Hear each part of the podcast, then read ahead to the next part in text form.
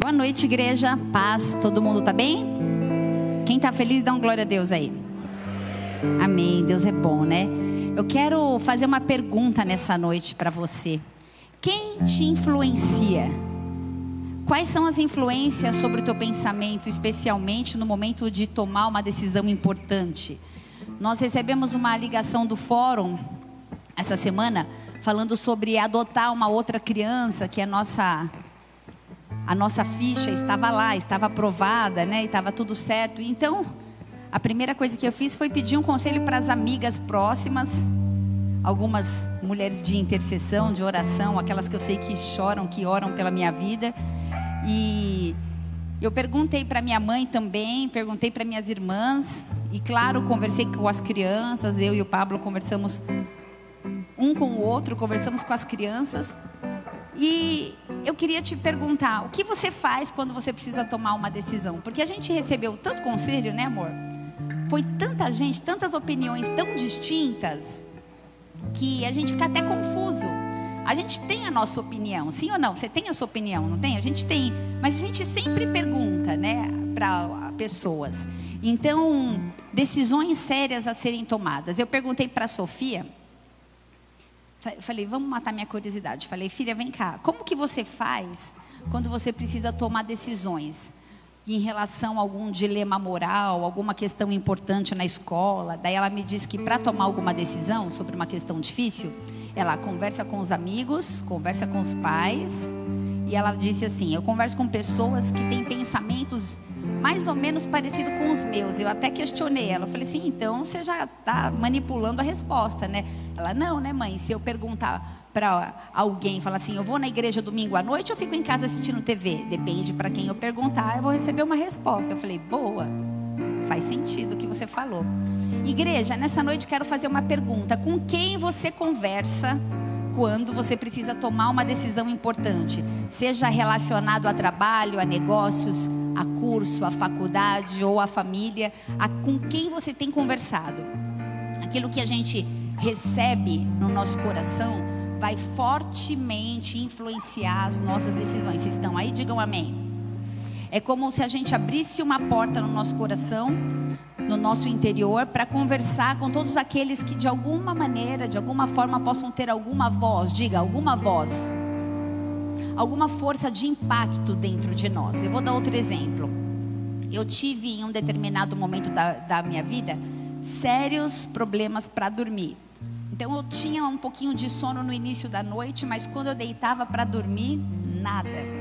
E aí eu ficava rolando por horas sem conseguir dormir e me falaram para procurar um especialista em sono, para consultar um profissional dessa área.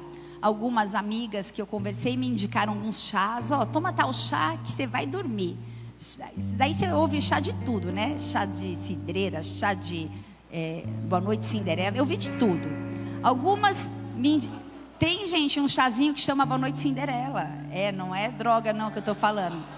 Tem um chazinho que chama Boa Noite Cinderela, que é para dormir bem. Alguém conhece? A, a Fabi não tá, a Fabi está comigo. Eu tomo de vez em quando esse chazinho. Não é é uma mistura de ervas. Olha aqui, gente, né? Olha o pensamento das pessoas.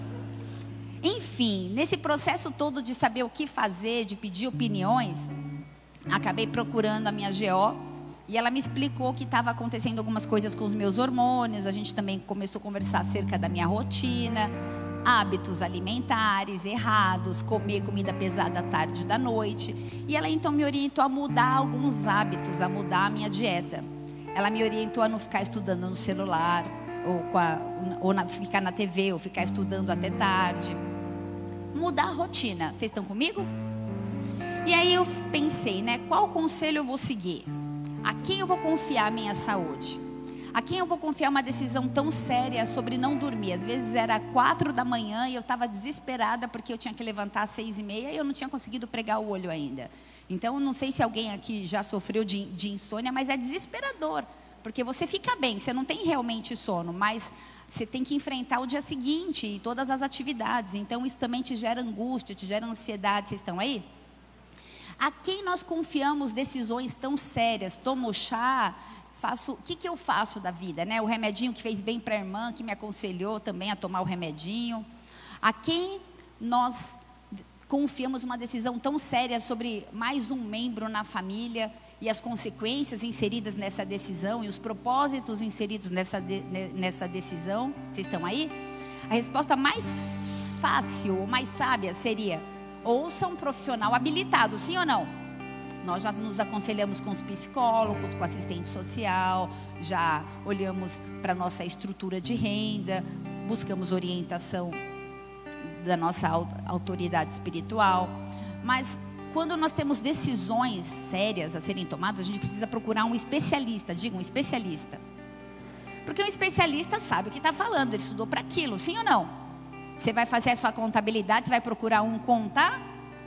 Ninguém vai se habilitar, né? Crédito, débito, como que faz? Não, tem que ser alguém que tenha autoridade para falar sobre aquilo. Mas por incrível que pareça, a maioria das pessoas escolhe o conselho da amiga, escolhe, afinal de contas, ouvir alguém próximo porque é alguém de confiança, mesmo que a amiga ou amigo não seja especialista na área. Muitos de nós, muitos de nós tratamos a palavra de Deus da mesma forma. Comparamos com aquilo que parece ser mais conveniente fazer. Vocês estão aí? Provérbios 3, versículo 5 diz assim: Confia no Senhor de todo o teu coração e não, triste, não te estribes no teu próprio entendimento. Reconhece-o em todos os teus caminhos e ele endireitará as tuas veredas, tuas veredas. Algum tipo de decisão que você ou eu precisamos tomar, a gente precisa buscar a luz da palavra, a luz da Bíblia, a luz daquilo que o Senhor tem para mim e para a sua vida. E o Senhor, Ele vai endireitar as nossas veredas se nele nós confiarmos se nele, se a ele nós entregarmos os nossos caminhos. Posso ouvir um amém? Então vamos orar? Quem aqui tem seu coração cheio de expectativas? Quem aqui se moveu da sua casa com um anseio, um desejo, uma necessidade de ouvir algo da parte de Deus? Dá um glória a Deus aí no seu lugar. Ah, eu dou um glória a Deus aqui também. E assim eu saí da minha casa nessa noite. Pai, nós queremos apresentar diante do teu altar as nossas vidas, as nossas expectativas, os nossos anseios, os nossos desejos, os nossos projetos, os nossos sonhos, a a realidade, o porquê de estarmos aqui nessa noite, porquê fomos atraídos até este local, porquê viemos parar aqui. E nós queremos declarar, Deus, que muitos de nós geramos expectativas em busca de respostas. Nós não queremos pedir conselho para qualquer pessoa, não. Nós queremos ouvir a tua voz, nós queremos ser conduzidos, ser direcionados, ser orientados pelo teu Espírito Santo que está neste lugar. Por isso, o meu clamor e o clamor da tua igreja nessa noite é: cumpre os teus planos, fala conosco. Nós necessitamos de respostas, nós, necessitamos da tua voz. Nós queremos ouvir uma voz que seja influente para nós, que seja importante, que permeie caminhos já designados desde a eternidade.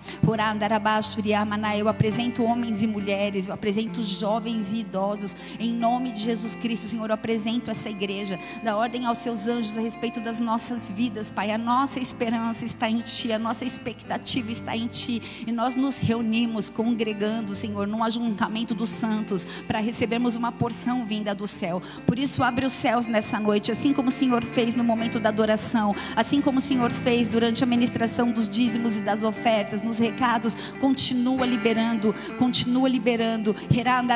Abre, o, abre os céus, libera, Senhor, um rio, libera um fogo, libera um vento, faz como o Senhor deseja, mas faz alguma coisa. Nós precisamos precisamos, Pai. Nós precisamos de algo novo, nós precisamos de um renovo, nós precisamos de discernimento. Nós abrimos os nossos ouvidos nessa noite para ouvir a tua voz. Por isso, vem como nunca veio antes.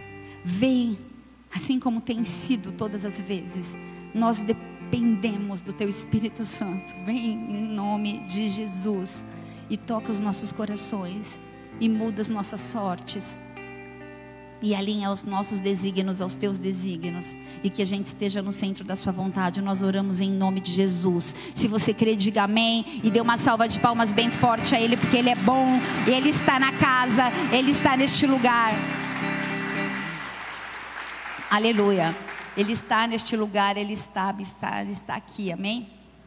Nós queremos tantas respostas, não sei vocês, gente, eu tenho às vezes uma infinidade, eu faço um questionário, começo a perguntar. Algumas coisas Deus responde, algumas coisas Ele não responde, algumas coisas Ele só fala espera. Não funciona assim, né? Deus fala e Ele fala do que eu vou. Deus tem que me dar uma resposta. Eu não gosto muito desse tipo de oração. Eu acho que a gente não tem o poder de encurralar a Deus e, e falar. Ele tem que falar. Ele vai falar, mas Ele é o dono. Amém? Ele é o dono. Ele está no controle. Nós nos submetemos ao seu senhorio. Amém? Então, que as nossas que é nosso anseio de obter respostas venha dele. A gente possa esperar o tempo dele, ele vai falar com a gente. Amém? E eu quero falar com, com quero compartilhar nessa noite que todos nós sabemos a importância de que a a resposta mais sábia é a resposta direcionada pelo Senhor. A gente sabe disso. Então, muitas são as nossas expectativas acerca de um relacionamento íntimo com Deus. Sim ou não? Amém? Só que na prática, no cotidiano, no contexto que a gente vive de, dessa correria louca, muitas vezes tem tantas vozes nos influenciando, é a mídia, é o marketing, são pessoas, são amigos, são amigas, são conselhos, são vozes, vozes influentes, diga, vozes influentes. Quais têm sido as vozes que têm sido influentes para te ajudar na tomada de decisão e na condução e no direcionamento da sua vida? Pode responder para você.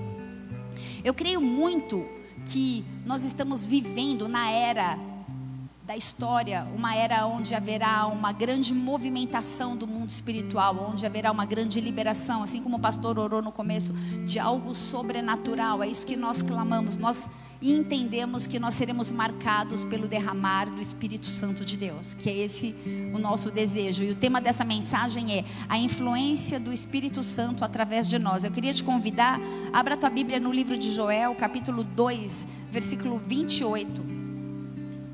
Esse é um tempo onde nós seremos cheios do Espírito Santo de Deus. Se você crê nisso, toma essa palavra para a sua vida. Nós seremos cheios do Espírito Santo de Deus. Joel 2, versículo 28 diz assim: E há de ser que depois, depois, presta atenção nesse depois. E há de ser que depois, peraí, família, o que, que é depois? Quando você fala depois, mãe, estou com fome, depois. Mãe, é, vem aqui, tudo é mãe, né? Porque a gente pensa nos filhos, primeiro que chama, né? Se eu ganhasse um real a cada mãe, eu estava rica. Mas o que significa essa palavra depois? E há de ser que depois derramarei o meu espírito sobre toda a carne, e os vossos filhos e as vossas filhas profetizarão, e os vossos velhos terão sonhos, e os vossos jovens terão visões. Até aí por enquanto. O Espírito Santo, ele não será derramado de uma forma incondicional sobre ímpios e justos. O Espírito Santo, ele vai ser derramado sobre todas as classes, sim, sobre todas as tribos, tribos, línguas, povos, raças, nações que crerem no Senhor Jesus Cristo e que o invocarem. Então haverá sim um derramar do Espírito Santo, mas a equação sine qua non aqui é que para que a gente receba esse derramar do Espírito Santo, é necessário primeiro que a gente creia e segundo que a gente o invoque. E Jesus, ou melhor, e o Espírito Santo será o nosso maior influenciador. Na verdade, ele precisa ser o nosso maior influenciador. O Espírito Santo precisa ser um influencer nas nossas vidas, aquele que tem as respostas, aquele que tem as, os direcionamentos para as questões mais caóticas, mais difíceis.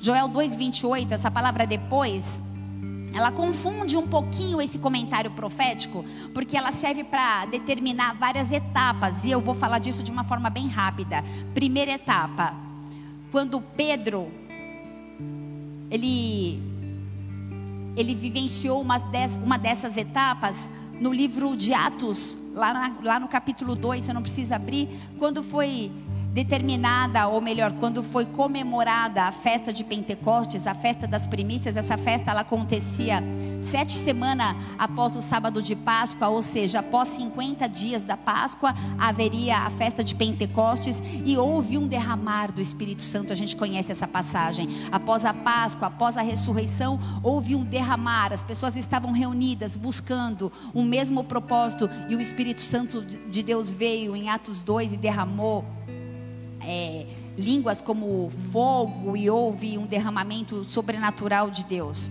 Era uma festa de ação de graças, era uma festa de gratidão, uma festa de, de Pentecostes. Eu vou fazer um parênteses aqui falando em festa de gratidão, em festa de ação de graças. Esse ano, a Igreja Bola de Neve aqui de Ribeirão Preto vai comemorar um culto de ação de graças. A gente vai trazer em breve maiores detalhes. Vai ser um culto onde vai haver cantata, onde vai haver teatro, onde vai ter apresentação do artéria, das crianças do infantil, dos teens. Nós vamos celebrar Jesus, porque como o testemunho da Mari, o Senhor tem nos guardado e nós temos muito para celebrar e agradecer. Posso ouvir um amém?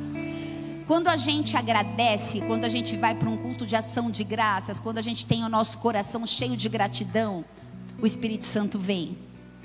O Espírito Santo ele é derramado sobre nós. Deixa eu te falar uma coisa.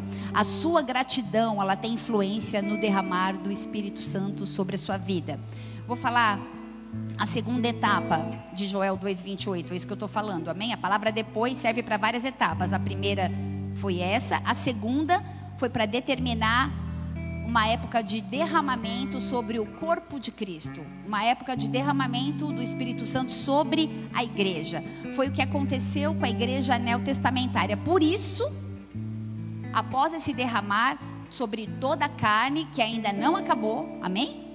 Por isso a igreja prevaleceu, por isso a igreja não minguou, por isso nós estamos aqui ainda hoje, porque houve um derramar do Espírito Santo de Deus.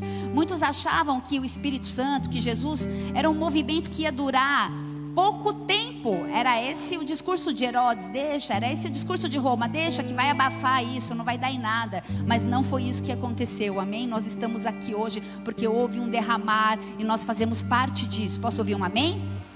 Glória a Deus. A terceira etapa desse derramar de Joel 2:28, desse depois, vai ser esse derramar vai ser antes do arrebatamento da igreja. A igreja vai, vai ser arrebatada. Posso ouvir um amém? Todos nós seremos arrebatados. Eu profetizo isso sobre a sua vida em nome de Jesus.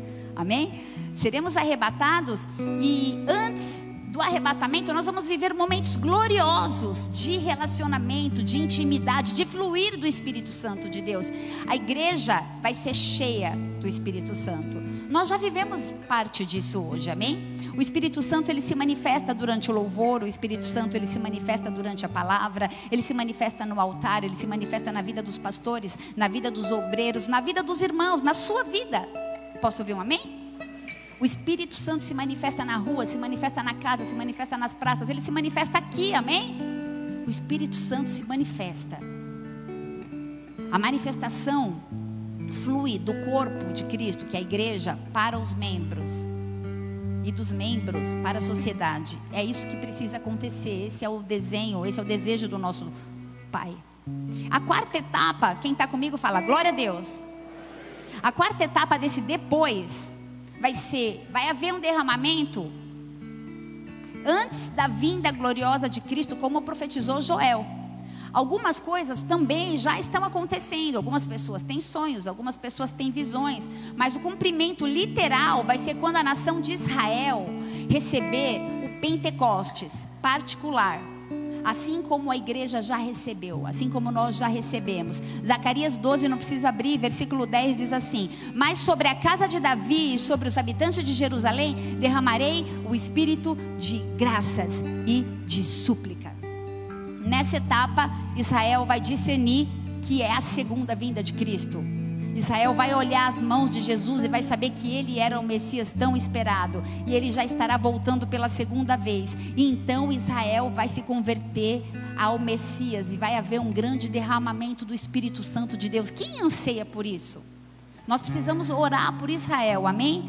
E a quinta etapa, A quinta etapa desse derramar, Joel 2:28, será nos dias do governo glorioso de Jesus aqui na terra.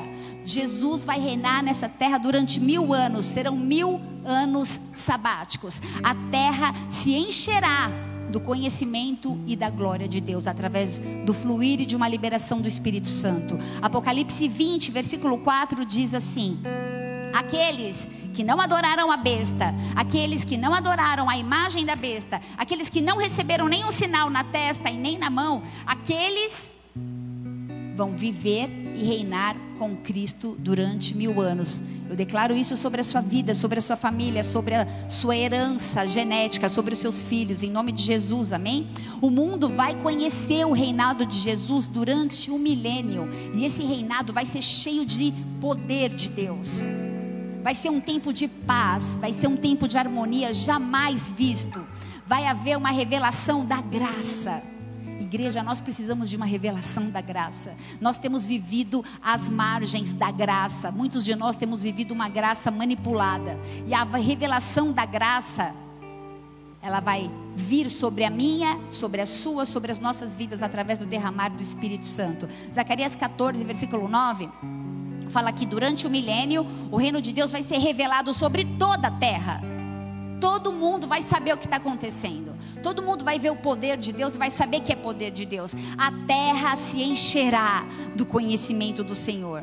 Ele é o mesmo espírito de conhecimento que vai voltar. Joel 2, versículo 28, acho que é 30, diz assim: E também sobre os servos e sobre as servas naquele dia. Põe no 30. Aí, 29. E também sobre os servos e sobre as servas naquele dias, naqueles dias derramarei o meu espírito e mostrarei prodígios no céu e na terra, sangue, fogo e colunas de fumaça. Isso também é profético, isso também tem a ver com a minha e com a sua vida. Sangue, fogo, colunas de nuvem de fumaça ou de vapor, dependendo da sua versão. O sangue, ele nos remete, e isso não é nenhuma novidade para ninguém aqui, ele nos remete à salvação, o sangue nos remete à graça, o sangue nos remete a Cristo. O vapor de fumaça remete à nossa adoração, ao nosso louvor. Sabe o que vai acontecer? Quando a gente adorar, vai exalar uma fumaça, um incenso, vai exalar um cheiro bom e vai ser visível, porque hoje é invisível, mas vai ser visível. Você está aí? Amém? E o fogo? O fogo. A gente gosta do fogo, né? O fogo é o derramamento do Espírito. O Espírito Santo será derramado como fogo para purificar. O fogo purifica. Purificar. Por isso, se você estiver no fogo, não reclama. Ele está purificando, amém? O fogo vem para purificar, para que Cristo possa vir reinar. Vai ser algo maravilhoso. Eu sei que, não sei você, eu acho que sim, mas eu sinto borboletas aqui no meu estômago, porque de começar a imaginar isso, eu falo, meu Deus, eu quero viver isso, como vai ser? Quadros pintados através da influência do Espírito Santo de Deus em nós e através de nós. Quadros, você imagina a terra e a fumaça subindo, e o fogo e a adoração. A palavra diz que derrama, com, derram, com derramamento do Espírito, ele vai mostrar prodígios no céu e na terra: sangue, fogo, colunas e fumaça.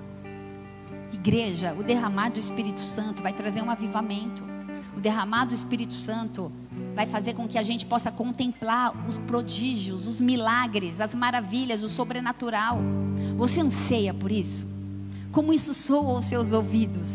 Na verdade, hoje, diga hoje, hoje nós estamos vivendo um tempo onde há uma chamada ao arrependimento genuíno. Nós precisamos nos arrepender. Nós precisamos tirar o eu do centro, do trono, do altar. Nós nunca vivemos na era da história um altar sendo levantado a nós mesmos. Eu quero, eu posso, eu consigo. Eu, eu, é muito eu, é muito eu. É muito egocentrismo. É um trono cheio de eu e nós nos prostramos a nós mesmos. É o meu trabalho, é a minha família, é a minha saúde, é eu, o meu ministério sou eu, eu, eu, eu. Que venha o teu reino e que seja feita a tua vontade. Quem tem te aconselhado, quem tem te influenciado?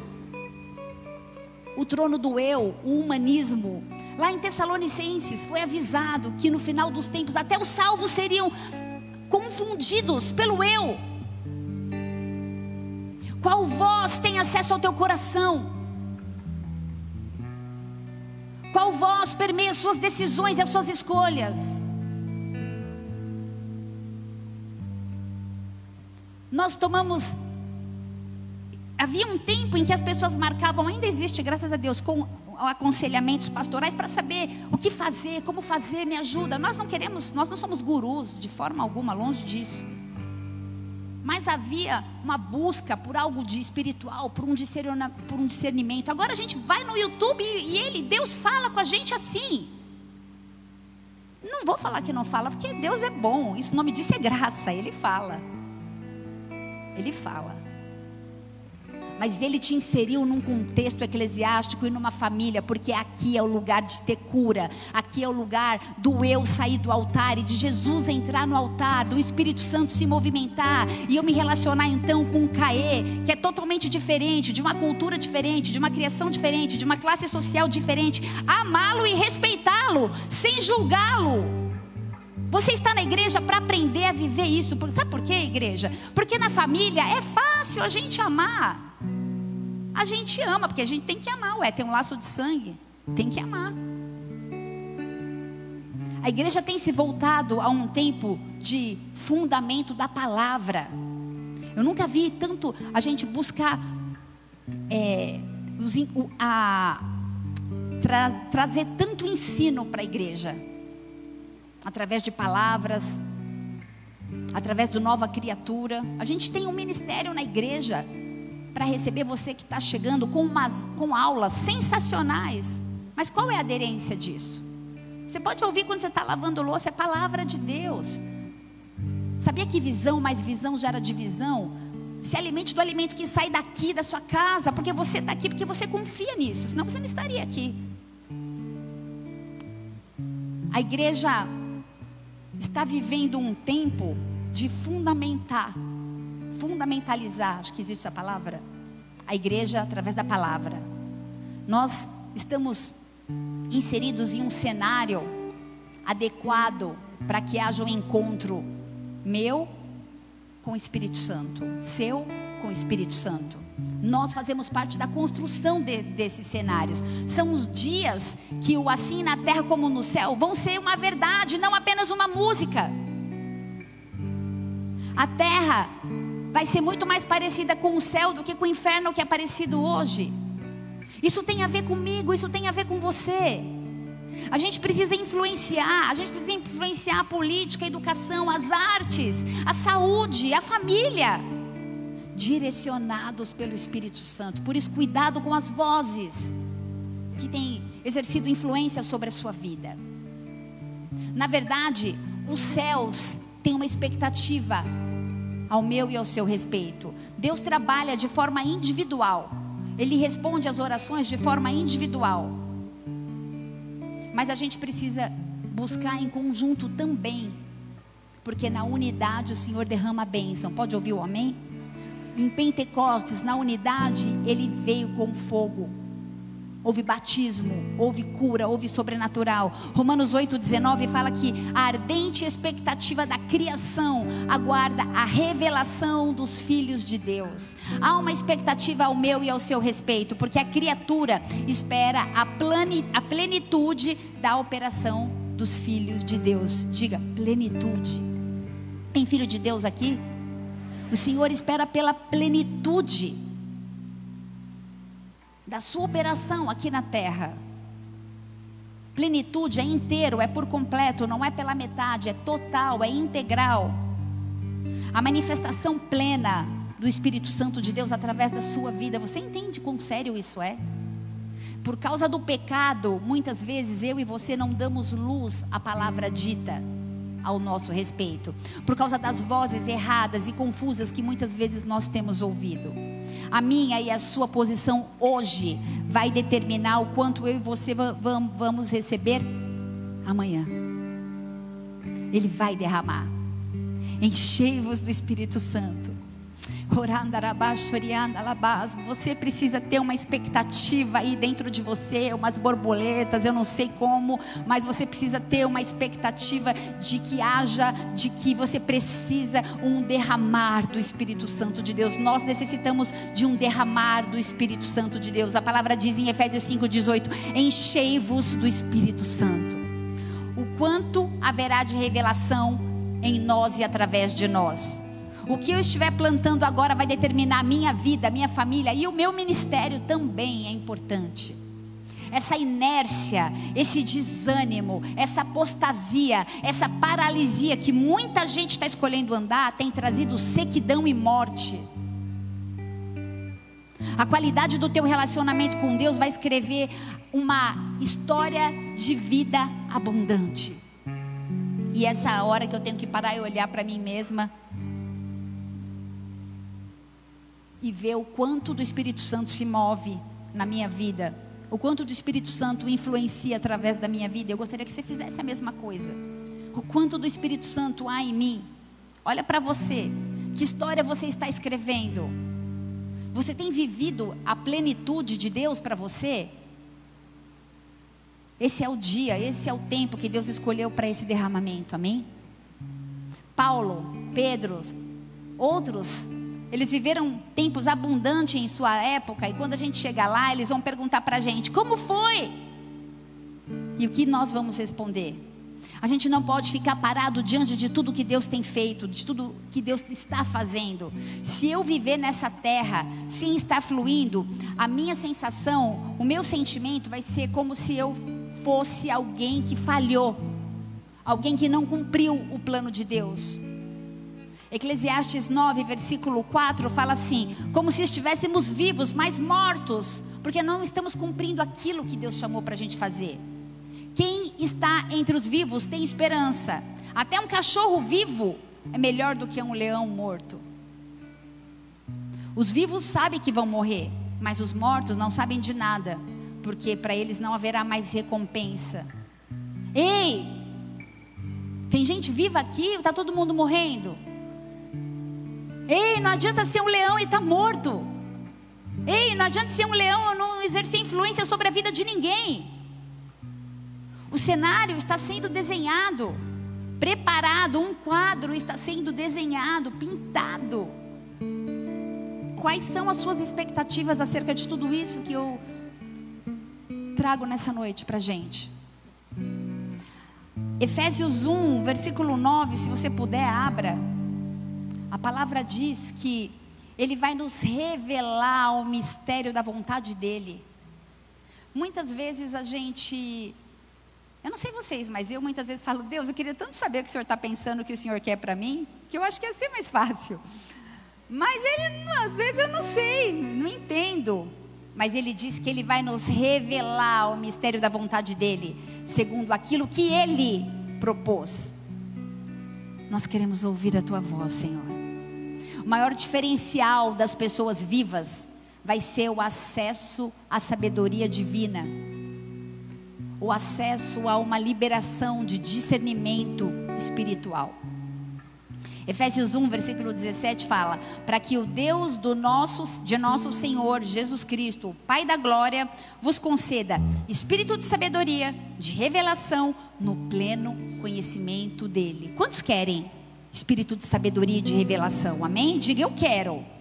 A diferença não, não vai estar no quanto você conhece a Bíblia, se você fez curso teológico ou não, mas no nível de revelação que vem do céu, disponível para aqueles que o buscarem. Deus está levantando pessoas que primeiro escutam a Ele e depois executam o que Ele falou. Pessoas que são guiadas pelo Espírito Santo. Reflita nessa noite. Qual é o tipo de relacionamento que você tem com o Espírito Santo. Joel 2:28 fala assim: "O meu espírito se derramará sobre toda a carne, toda a carne, sobre toda a carne". Isso inclui eu e você. Eu não, pastora, você não sabe de nada, não sou digno. Sou zoado, pastora, não sou merecedor. Deixa eu contar um segredo. Eu também não também não mereço. Existem pessoas nessa noite que precisam de uma revelação da graça de Deus. Existem pessoas que têm vivido às margens de um evangelho de religiosidade, de regras, de pode e não pode, e o Espírito Santo e Jesus, ele não, Jesus não morreu para isso, o Espírito Santo não veio para isso. Vou contar uma história, mas está um pouco tarde. Então vamos lá. Tinha uma pessoa na Bíblia, o nome dele era Saulo. Quantos conhecem? Um perseguidor de cristãos, da tribo de Benjamim. Um homem estudioso, um homem zeloso, um homem religioso, um homem obediente à lei mosaica, um mestre, um líder religioso, um homem trabalhador, ele fabricava tendas um homem que era inteligente, ele era fluente em grego, em aramaico, em hebraico, em latim, mas ele perseguia cristãos. Um homem violento, diz em Atos 8. Um homem que assolava a igreja de Cristo. Um homem que entrava nas casas, arrastava para a cadeia homens, mulheres e crianças. Um homem que matava, Estevão, o primeiro mártir da Bíblia, morreu aos pés do apóstolo, não, de Saulo na época, né? Não foi do apóstolo Paulo ainda. Quantos conhecem essa história? Quando ele matava, não entendimento dele, diante da voz que ele ouvia, diante da cultura que ele cresceu, diante da escola aos pés de Gamaliel que ele estudou, diante de tudo que ele aprendeu, ele estava certo, ele queria eliminar essa, esse movimento espiritual que falava de Jesus e que falava de Espírito Santo, ele, não, ele, ele cria na lei mosaica, ele era um judeu, ele, ele estava certo, ele aprendeu assim, ele cresceu assim. Quantos estão comigo? No entendimento dele, ele matava com um bom propósito. Quantas vezes eu e você fazemos isso? As decisões que ele tomava eram, que ele tomava eram totalmente pautadas, respaldadas pelas suas tradições, pelo seu conhecimento, pelo seu estudo. Paulo, ainda Saulo, que raiva desse cara nessa hora. Sim ou não? Pensa nas crianças, nas mulheres, nos homens querendo começar a igreja e ele entrava na casa e prendia aquelas pessoas, os nossos irmãos. Que cara zoado! Se eu conhecesse ele, talvez eu quisesse dar um soco nele.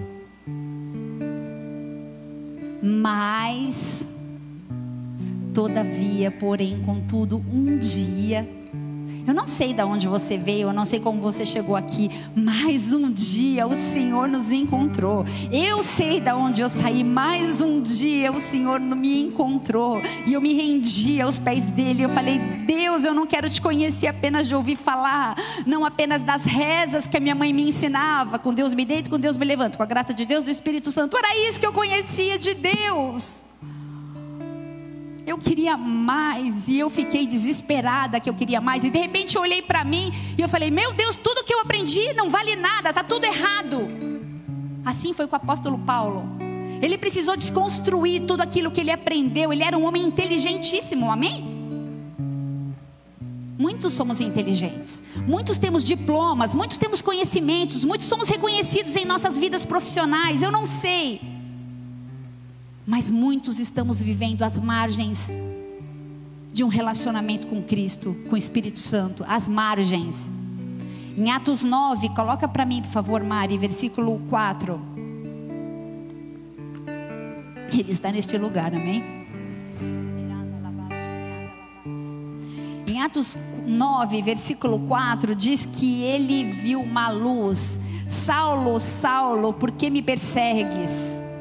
Algo foi derramado sobre a sua vida, os seus ouvidos ouviram algo novo. Deixa eu te falar, eu não sei o que você tem ouvido, eu não sei o que, que tem dado um toque, você não vai dar em nada. Não sei se foi uma mãe mal instruída, um pai mal instruído, que talvez por uma má instrução dos avós e dos bisavós reproduziu um padrão de comportamento. Eu não sei o que você tem vivido, eu não sei como você tem vivido, eu não sei quais têm sido os padrões que você tem, mas eu quero declarar sobre a sua vida: vai surgir algo novo, vai surgir algo novo, vai surgir algo novo, vai surgir algo novo, vai surgir algo novo, como flecha vem rasgar o meu interior, vai surgir, vai surgir.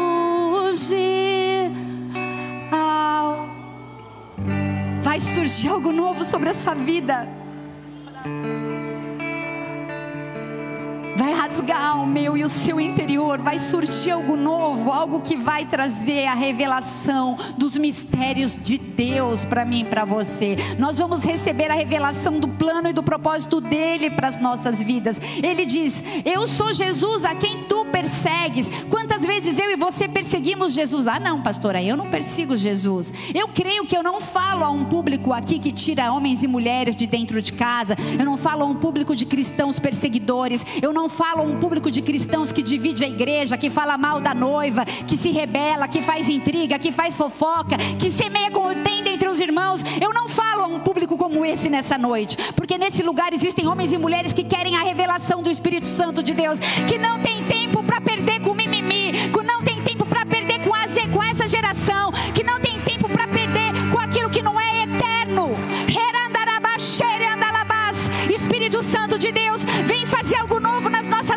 nessa noite.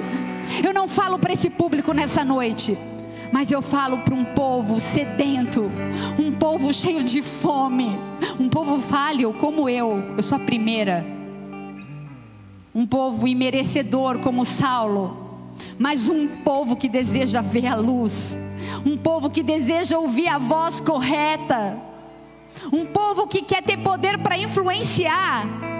Um povo a começar em mim totalmente merecedor, mas um povo carente da graça de Deus, e essa graça está disponível, e eu já vou encerrar. Essa graça está disponível, essa graça está disponível. Gente, o evangelho é simples.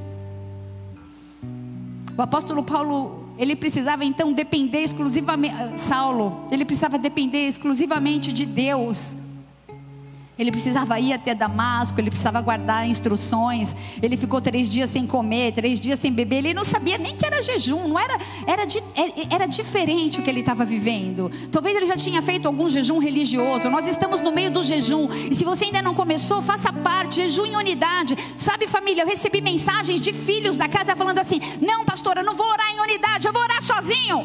Falo, vai se converter, você não está entendendo nada. Existem milhares de pessoas nesse jejum. Se você não começou ainda, não se sinta acusado. Pode começar agora. Dá tempo. O pagamento daquele que chegou no último minuto é igual daquele que fez desde o começo. Nosso Senhor não faz acepção. Mas quando Saulo, ele entendeu que ele precisava depender exclusivamente de Deus, ele foi até Damasco, ele foi para a casa de Judas, ele aguardou a visita de Ananias, ele recebeu uma imposição de mãos, e então ele foi cheio do Espírito Santo, e a partir daí a vida dele nunca mais foi a mesma. O que vai transformar a minha vida e a sua vida é quando a gente for cheio do Espírito Santo. Ele não teve uma lista de regras, ele não teve uma, carte, uma, uma cartilha, ele teve uma revelação de Deus. Ele teve que escutar Deus diante de cada prova, diante de cada processo da sua vida, de todos os questionamentos, murmurações a respeito dele. Família, cada prova, cada luta, cada fase que a gente passa nos levam a uma revelação do próximo passo, a uma revelação daquilo que é o direcionamento que o Senhor quer para a gente. Ele está no controle. Saulo, então Paulo, teve acesso à graça. Ei, você tem acesso à graça. Isso é profundo, você tem acesso à graça, você tem acesso à graça. O milagre da graça hoje é ter dentro de nós mesmo o Espírito Santo morando. Ele mora, ele faz, ele habita em nós. Graça, amém, pastora. Graça é favor imerecido, eu entendo. Mas graça é o que nos faz justos e o que nos faz aceitáveis diante de Deus. Não há méritos, não há honrarias. Eu não sou nenhum centímetro, milésimo mais que alguém porque eu estou em uma posição mais elevada aqui de altura. Somos todos iguais. Somos todos iguais. Não há nenhum tipo de esforço ou de serviço. Graça é condição de nos achegarmos a Deus por aquilo que somos e não por aquilo que nós fazemos. Graça é pelo que Jesus fez na cruz do Calvário. Graça fala de aceitação, graça fala de salvação do pecado, não no pecado. Ele nos salva do pecado. Se eu estou no pecado, ainda está faltando uma revelação aí da graça. Porque vai, não peques mais. A graça ela nos dá uma percepção da natureza maligna do pecado. Quando a gente tem uma compreensão superficial do pecado, sabe? Fica bem, cai, fica bem, cai. Eu falo, meu, se converte. A pessoa ficou ofendida. Ai, a pastora mandou me converter. Mas tanto. Errar é humano, mas errar dez vezes a mesma coisa. Se eu falar burrice, vocês vão, o pastor vai me pôr de banco? Vai. Então, edita essa parte. Errar dez meses, dez vezes a mesma coisa. Falta uma compreensão do pecado. A gente precisa ter temor a Deus. E quando a gente tem temor a Deus, a gente não peca mais. A perda da vergonha do pecado foi promovida por ensinamentos da nossa geração chamado hipergraça ou falsa graça. Não, Deus te perdoa. Não, não pega nada. Não, é só um golinho. Não, não tem nada a ver. Não, é só não se embriagar. Não, não. E, meu Deus, sede santo como sou santo, diz o Senhor. Não dá para a gente manipular. O pecado que não tem perdão é quando a gente programa na nossa mente fazer algo já para saber que vai receber o, o perdão. A graça, ela nos garante salvação. Não manipule a graça. A graça vem através da cruz, a gente não merece. Efésios 2, versículo 8: Porque pela graça sois salvos por meio da fé, isso não vem de vós, é dom de Deus. O discernimento da graça nos leva para a cruz, para Jesus, para perto de Deus, para perto do Espírito Santo. A gente precisa criar uma rotina para criar uma intimidade com Deus, para ouvir a voz dele. Vocês estão comigo? Amém? Para ser uma voz, para que ele seja uma voz que nos influencia. A gente começou dizendo no começo do culto que, nós estamos cheios de expectativas. Quais são as suas expectativas? Que seja sobre aquilo que o Senhor vai fazer na sua vida, através da sua vida ou que seja o Espírito Santo de Deus sendo derramado e exercendo influência através de você. Porque senão a gente vai se tornar apenas uma instituição religiosa. Nós somos um organismo vivo e não uma instituição. Os céus precisam começar na terra. O segredo de Paulo é que ele entendeu que a chave que abria os céus era a graça. Não tinha nada a ver com ele, era ação do Espírito Santo que se move em nós e através de nós você está aí. Família, não tenha a sensação de estar sempre devendo algo para Deus. Eu tenho falado com pessoas que falam, parece que tudo que eu faço é pouco. Não! Ele está com as mãos esticadas para nós. Não tenha a sensação de que Deus está com um chicote e parece que a qualquer momento Ele vai te punir se você falhar. Não! Ele nos perdoa. Encontre o equilíbrio de tudo isso que eu estou te falando. Tenha discernimento espiritual. Ah, então não pode pecar. Não, então pode pecar. Ele conta com as nossas falhas, porque ele nos conhece. Ele nos conhece, ele sabia muito bem quem era Paulo, quem era Saulo. Ele sabe muito bem quem é cada um de nós. Ele nos chama, ele nos sara, ele nos perdoa, ele nos aceita, ele nos ama. Ele te aceita. Tira esse fardo.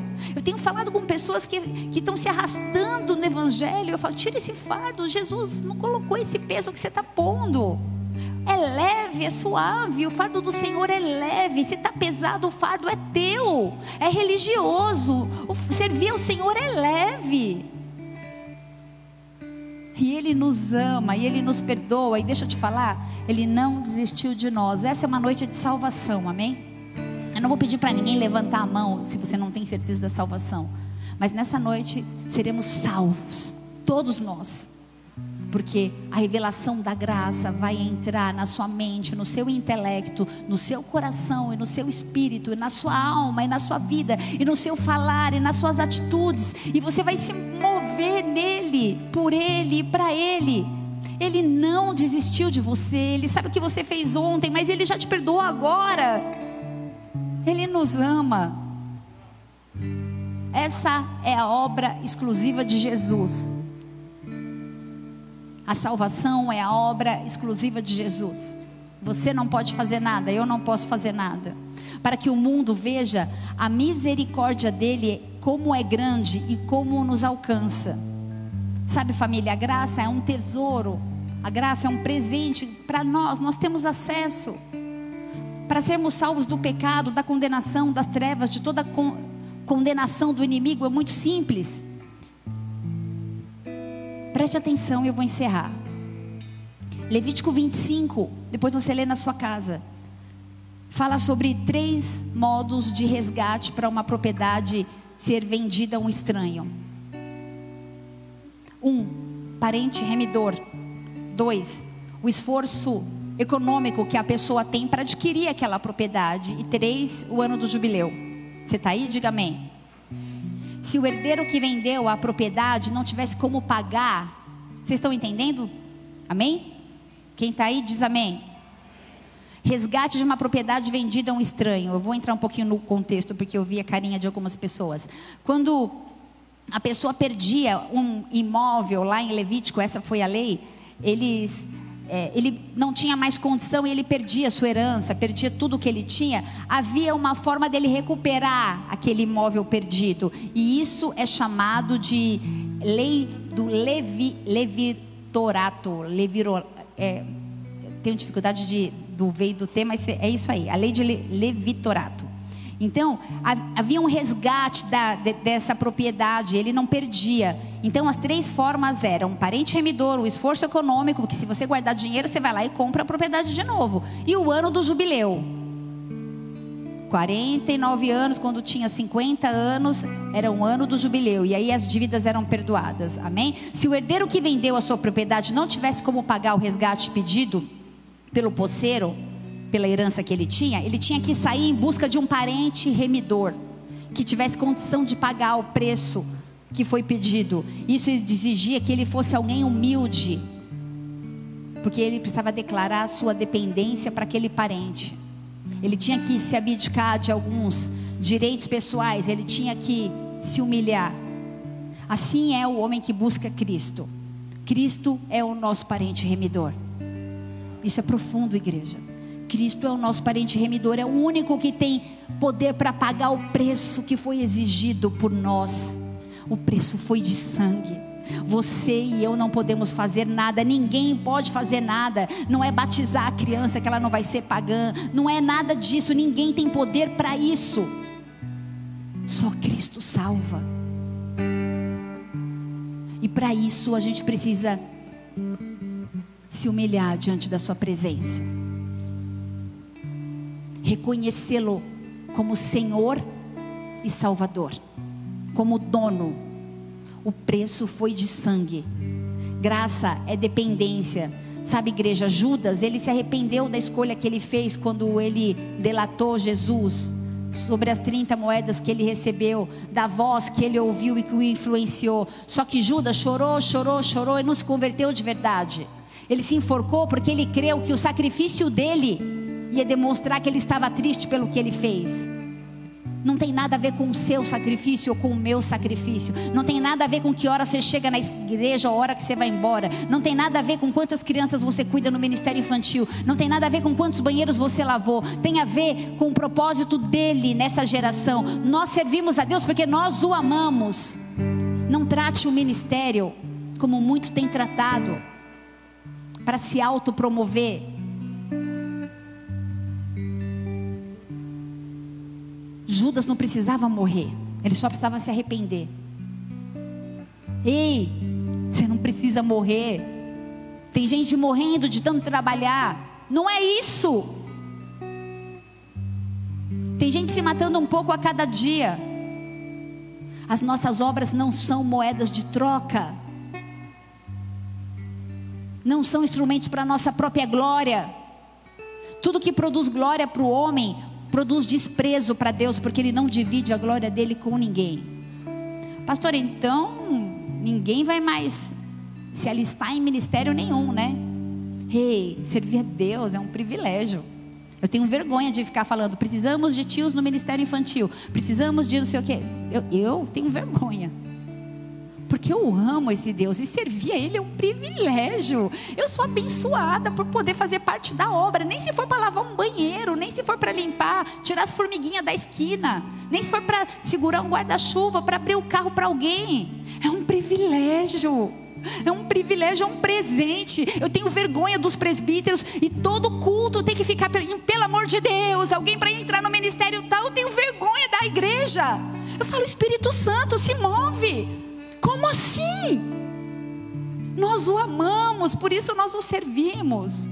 Não tem nada a ver com o que ele pode fazer por nós, é nós para ele, é gratidão, é graça que nos alcança, independente do serviço que a gente faz. Se você não fizer nada, você vai ser salvo do mesmo jeito.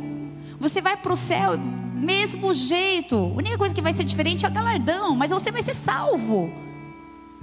Agora, servir a Deus é um privilégio. Ei, que voz que tem te falado. Ei, para de servir. Vai cuidar da minha família, porque fica direto na igreja. Eu nunca vi isso. Que geração é essa que introniza o eu?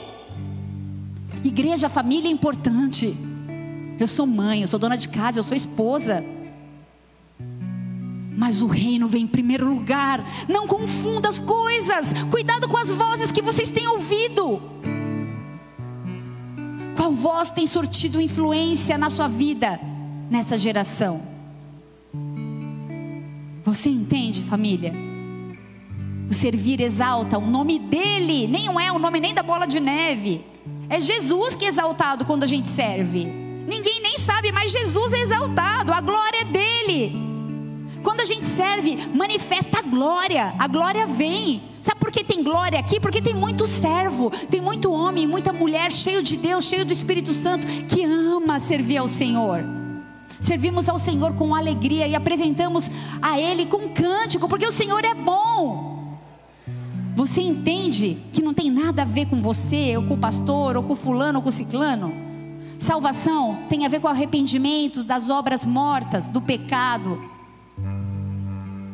da aceitação do nosso parente remidor. Ele é o nosso parente remidor. Deus Pai enviou o seu Filho para ser o nosso parente remidor, para nos resgatar de toda a miséria que nós mesmos fomos inseridos. A glória de Deus está neste lugar. Abaixe sua cabeça, feche seus olhos. A glória de Deus está neste lugar. A glória pertence a Deus.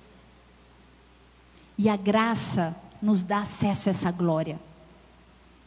A glória de Deus em nós nos transforma pelo Espírito Santo. Nós somos imerecedores. Há momentos nessa vida que a gente precisa ter acesso ao poder de Deus para a gente ser influenciador. Existe milhares e milhares de pessoas morrendo lá fora. Eu posso falar o pior aqui dentro também. Engessados com a religião, engessados com o fardo de religiosidade pesado. Mas onde o Espírito Santo de Deus está, a liberdade. E eu declaro sobre a autoridade do nome de Jesus que grilhões serão quebrados, julgos serão quebrados. O Senhor vai te vai trazer a memória a alegria da salvação. Muitos estamos acostumados, nós estamos acostumados. Você sabe que você é salvo, você não tem nenhum tipo de dúvida, mas nós estamos acostumados. Nós não nos alegramos mais no final do culto, nós não choramos mais quando alguém do nosso lado levanta a mão e se entrega a Jesus. Isso já aconteceu comigo e com você uma vez.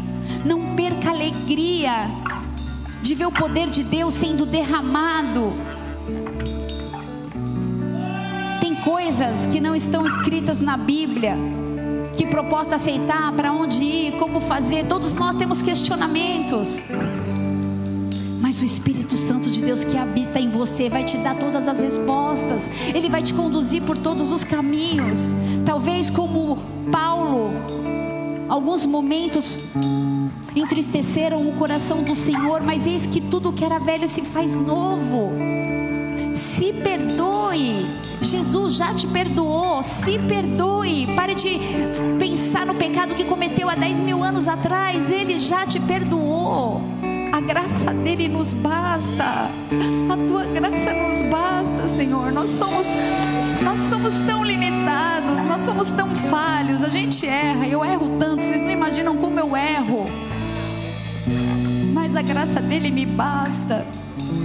Ele, ele é apaixonado por você. Ele tem o seu nome escrito na palma da mão dele. Ele conhece a tua história. Ele conhece a tua história. Ele conhece a tua história.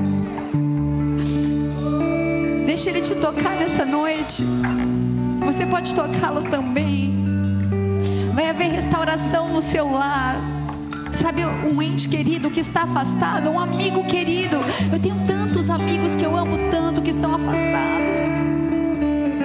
Eu tenho parentes que estão afastados.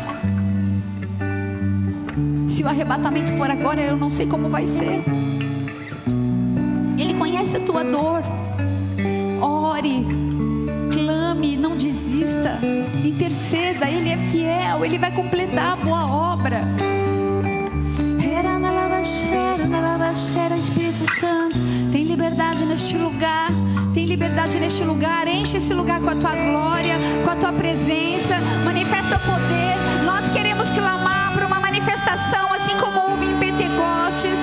Vem com fogo, vem com vento, mas vem, vem trazer algo novo. Nós precisamos de um renovo, nós precisamos de um toque. Nós precisamos nos mover no sobrenatural e no profético. Nós queremos mais de ti, menos de nós. Nós queremos diminuir para que o Senhor cresça. O Espírito Santo de Deus se move neste lugar, traz quebrantamento, traz arrependimento, traz acesso à verdade.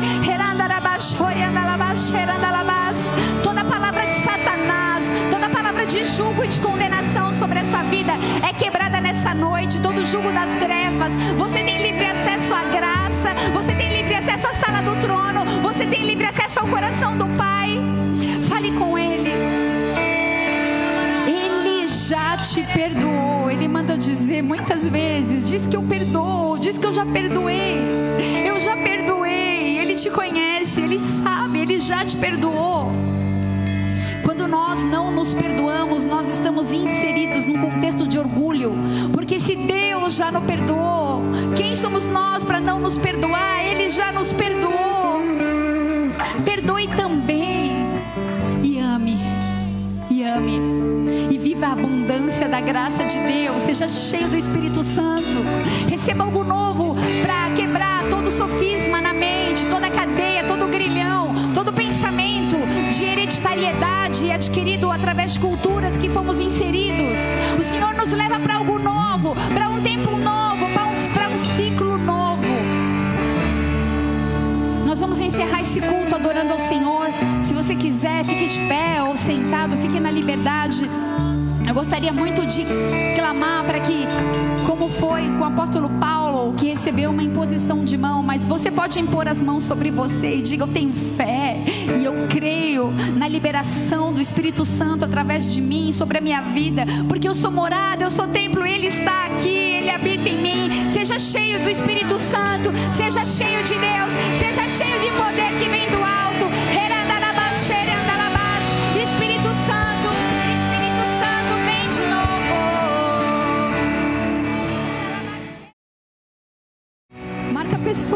noite, Pai. Filhos e filhas, Pai, em nome de Jesus. Que haja salvação, que haja restauração, que haja cura, que haja alinhamento dos dons, do chamado, que haja uma revelação dos mistérios de Deus para sua vida. Você vai ouvir e discernir a voz dele, você vai entender exatamente o que ele quer acerca de você, da sua família, da sua casa, da sua vida profissional, dos seus negócios. Existe um plano da parte de Deus e inclui você. Se você está aqui nessa noite de alguma forma, o Senhor, o Espírito Santo falou ao seu coração. Eu quero orar por você. Levante suas mãos e repita assim comigo, Pai. Pai, Nessa noite, nessa noite, eu declaro, eu declaro que eu quero viver algo que novo. eu quero viver algo Eu peço novo. perdão Eu peço perdão por todas as minhas práticas, Por todas as minhas e, práticas pecados, e pecados e atitudes, e atitudes conscientes, conscientes ou, inconscientes, ou inconscientes que tenham ferido o Senhor, que tenham ferido que tenham ferido a tua noiva. que a tua e eu declaro em nome de Jesus nome de que a Jesus partir de que a hoje partir de hoje eu creio, Eu creio que Jesus Cristo que Jesus é o meu único, é o meu único e suficiente Senhor e Salvador, Senhor e Salvador. o meu fiel remidor, o meu fiel remidor. aquele que pagou todas as contas. aquele que pagou todas o as preço contas. foi de sangue. O preço foi de E eu sangue. tomo posse disso. E eu tomo posse Em disso. nome de Jesus. Em nome de Escreve Jesus. meu nome. Escreve meu no nome. livro da vida. No livro da Muda vida. minha sorte. Muda minha sorte. Marca minha história. Marca minha em nome história. de Jesus. Em nome de Se você querer, dê uma salva de palmas bem alto a Ele, porque Ele é bom. Ele está aqui. Herandarabás, xeriandalabás.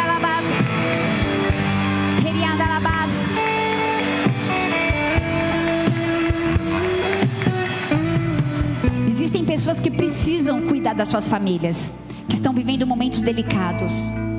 Todos nós. Mas não deixe o Senhor de lado. Jamais. Amém? Se você fez essa oração pela primeira vez antes de ir embora, eu apresento o pessoal do Boas-Vindas. Eles estão aqui para anotar teu telefone, teu contato. Essa é uma forma de nós apresentarmos a, a agenda da igreja para vocês, de orarmos pela sua vida. Se você puder, faça isso. Se você está nos visitando, se você conhece alguém que está nos visitando, conduza alguém ou, ou conduza essa pessoa. Amém? No final do culto, em nome de Jesus. Levante sua mão bem alto. Declare assim: Se Deus é por nós, quem será contra nós? O Senhor é meu pastor e jamais nos faltará. Oremos juntos. Pai nosso.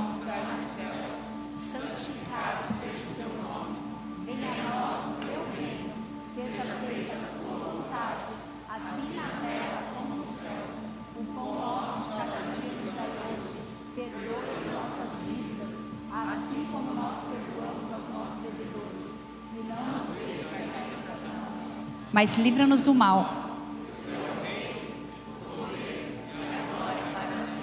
Amém.